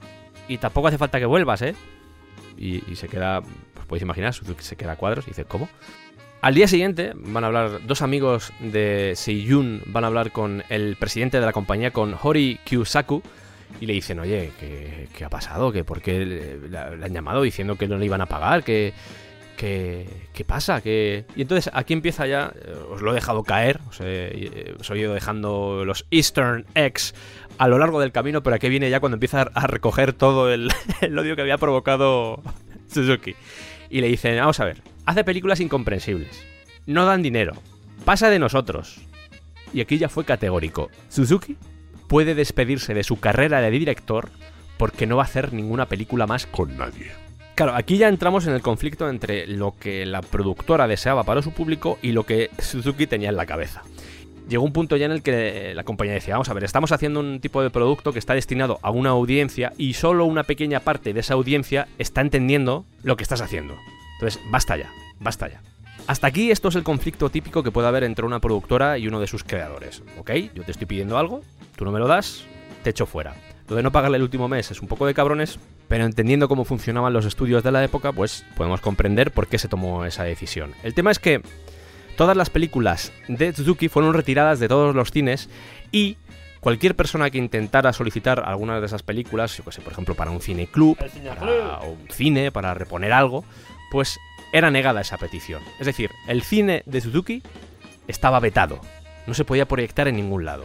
Y aquí es cuando aparece un grupo de estudiantes de cine, porque hasta ese momento Suzuki había contactado con la Asociación de Directores de Japón y les había dicho, oye, necesito ayuda con esto. Y dijeron, vale. Y esto estaba quedando como una especie de batalla interna dentro del mundo del cine. No estaba expuesto. De hecho, es- este tipo de conflictos no eran solo con Suzuki, sino que, no voy a decir que eran constantes, pero sí sucedían. Y esto era todo a nivel interno. El tema es que un grupo de estudiantes de cine contactan con Nikatsu para que les presten Branded to Kill y mm, Nikatsu se niega. Y aquí es cuando los estudiantes dicen, ¿qué? Pues ahora vamos a hacer esto público. Y aquí es ya cuando se lía. Porque este tipo de conflictos que, como os he dicho, quedaban siempre en la trastienda, aquí pasan a primera plana y se hace público. Nikatsu había roto el contrato con Suzuki y estaba violando su libertad de expresión, ambas cosas. De hecho, ese año, Suzuki los lleva a juicio y les pide 7 millones de yenes por, por todos los daños que le habían ocasionado. Y además, para acabar de redondear las peticiones, quiere que el jefe de la compañía, que Hori, escriba cartas a los tres periódicos más importantes por haber dado la impresión de que sus películas eran malas. Dos años de juicios, con directores, con críticos, con público. Sea, se destapó que el estudio estaba en crisis eh, durante esos juicios. Se supo que estaba en un momento bastante complicado y que tenían una deuda importante. En febrero del 71, tres años y medio después, sale la sentencia y Nikatsu le paga un millón de yenes, una pequeña porción de lo que pedía, recordamos que pedía siete, se lo paga a Suzuki, y, y Hori tuvo que disculparse por los comentarios que había realizado cuando era presidente, porque en esta época ya no era presidente. Además tuvo que donar una serie de películas al Museo, al Museo Nacional de Arte Moderno de Tokio. Eh, esto es interesante porque el público, como os he dicho por primera vez, participaba con este tipo de conflictos y se comportó de forma activa porque lo normal es que fueran bastante pasivos.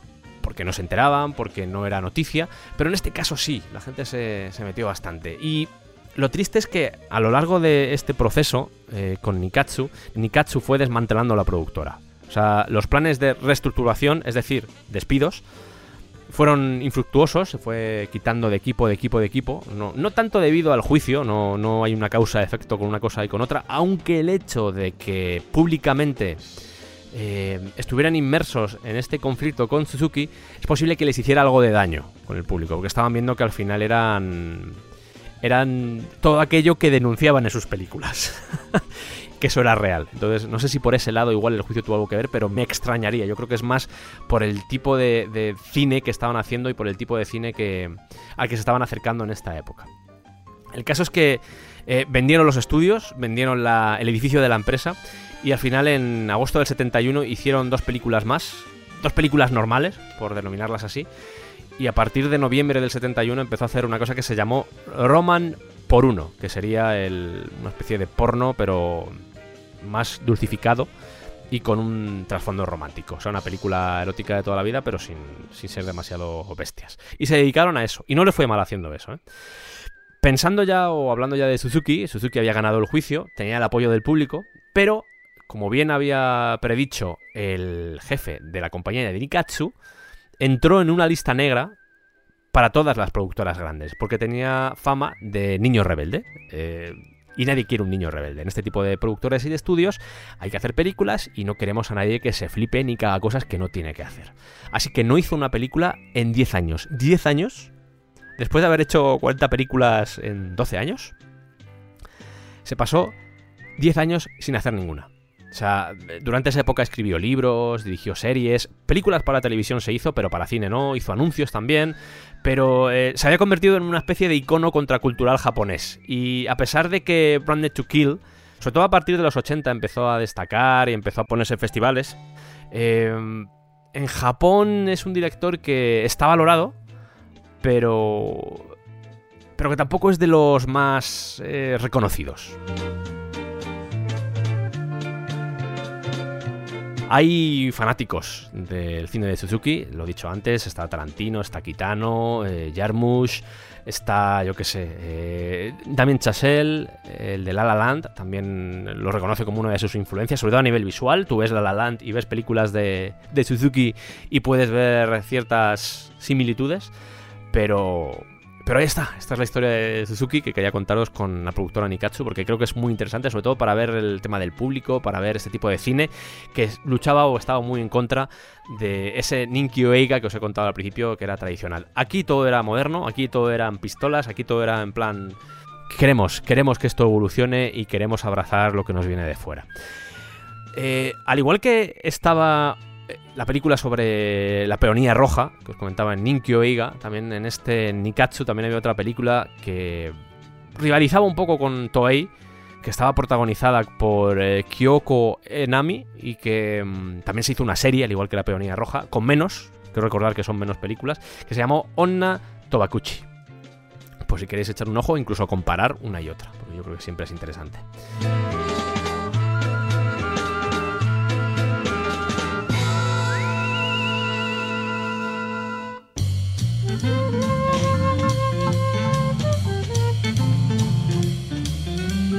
Y ya que vamos a iniciar los 70, eh, voy a hacer un pequeño paréntesis para hablar de, algunas películas que, que se hacían en otros países, porque hay una película que se llama Yakuza, donde aparece Kenta Kakura, por cierto, película de Sidney Pollack, que está escrita por Paul Schrader, que más tarde Paul Schrader haría una película dedicada a Yukio Mishima, que también era muy admirado por la Yakuza, o sea que se cierra un poco el círculo, es una película...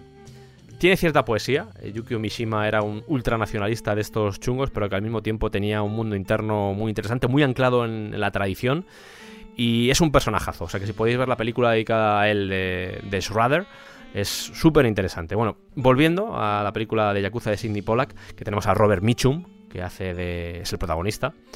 Eh, está por ahí también Kenta Kakura, como os comentaba. Y fue muy importante, sobre todo porque eh, ayudó a entender o a que Japón se entendiera en Occidente. Y esto igual os puede sorprender porque sí, obviamente, la gente conocía Japón, la gente conocía el país. Quiero decir, habían pasado muchos años desde que estuvieran en ese ambiente de cerrazón de la época Edo.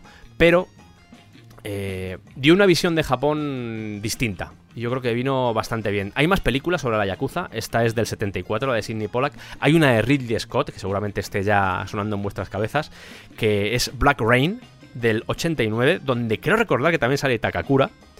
Eh, y es muy bonita, sobre todo cuando visitas Osaka, porque puedes comparar eh, cosas de la película con, con la realidad y cómo se juega con las luces, cómo juega Ridley Scott con el- las imágenes, con esos paneles luminosos, con esas calles, con... no sé, es súper chula. En el fondo es como una especie de, de construcción de Blade Runner. Hay cosas en Blade Runner muy de Osaka, hay cosas en Blade Runner muy de Japón, y en Black Rain con Michael Douglas, como que vuelvo otra vez a, a incidir sobre eso.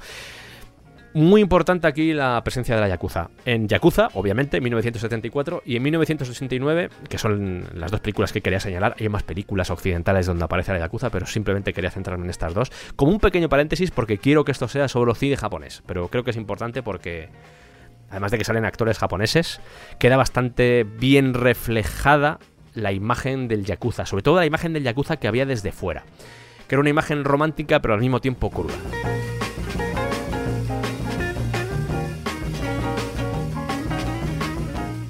Este programa continuaba originalmente, mm, dura mucho más, de hecho ese es el problema, que creo que dura demasiado, se va a ir casi a las 3 horas, una cosa así más o menos, igual un poquito, igual 2.50, y creo que es mejor separarlo en, en dos partes porque si no puede ser demasiada información, demasiadas películas, y tampoco quiero atiborraros, quiero que saboreéis bien las cosas y que saboreéis primero este primer capítulo donde hablamos de pues de principios de siglo hasta 1973, 1970 más o menos. Y lo que vamos a hacer en el segundo capítulo es hablar de 1973 en adelante, es decir, toda la época de los 70 donde el género cambió totalmente. Después nos vamos a adentrar en los 80, en esos temidos 80, los 90 con el vídeo y luego ya con directores como Takashi Miike o Takeshi Kitano. Lo vais a disfrutar mucho. Vamos a hablar hasta de comedias yakuza. ¿Te lo quieres perder después de este capítulo? ¿A que no? Bueno, pues ya sabes dónde encontrarnos dentro de muy poquito la segunda parte. Gracias por estar ahí y nos vemos en el siguiente programa.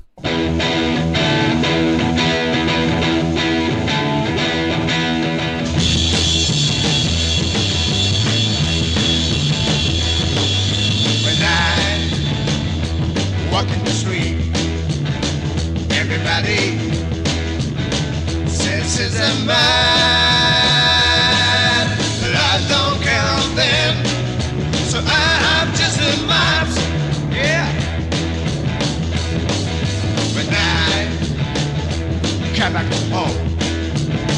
My mother says I'm a man.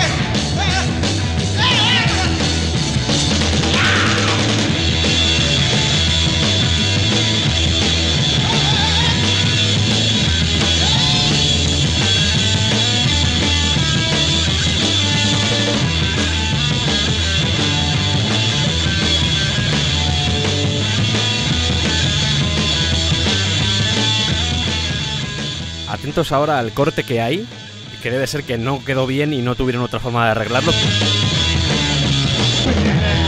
Eso es de la grabación original, ¿eh?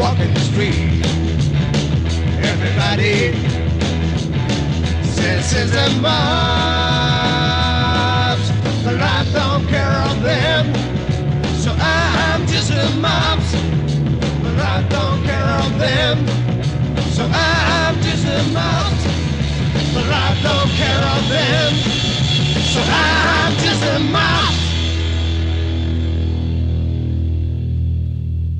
En realidad es que me, me dejé la uña larga del meñique y un día pues no me, me di mucho asco a mí mismo porque la uña larga del meñique da mucho asco y me corté el dedo. Y por eso, no, no es que sea yakuza ni nada, o sea que no, no se preocupe. Pero ¿Por qué pasan siempre estas cosas? Que luego lo usaba yo para cuando tengo las macetas con los bonsáis, que para coger a la tierra y eso usaba lo que es el, la, la falange ahí con la uña larga, porque era mucha uña, era una uña larga, y lo usaba ahí para cavar. Y luego también a veces para cortar la pizza también usaba el... A mi familia no le gustaba, pero como soy yakuza pues tampoco... Tampoco dicen nada. ¿Qué van a decir? Ya, Pues eso. ya. Está claro, sí. Que lo vendo, lo vendo en realidad lleva tres falanges mías metidas y eso son las garras. que sí, que sí, hombre, que sí. Vale, o creo que yo ya está. Yo creo que ya- este es el final del programa. ¿Pero a quién se le ocurren estas cosas? Pues no sé. ¿A quién? A mí no me viene, ¿eh? Yo tengo una sospecha, pero no voy a compartirla, así que gracias y buenas noches. Noches.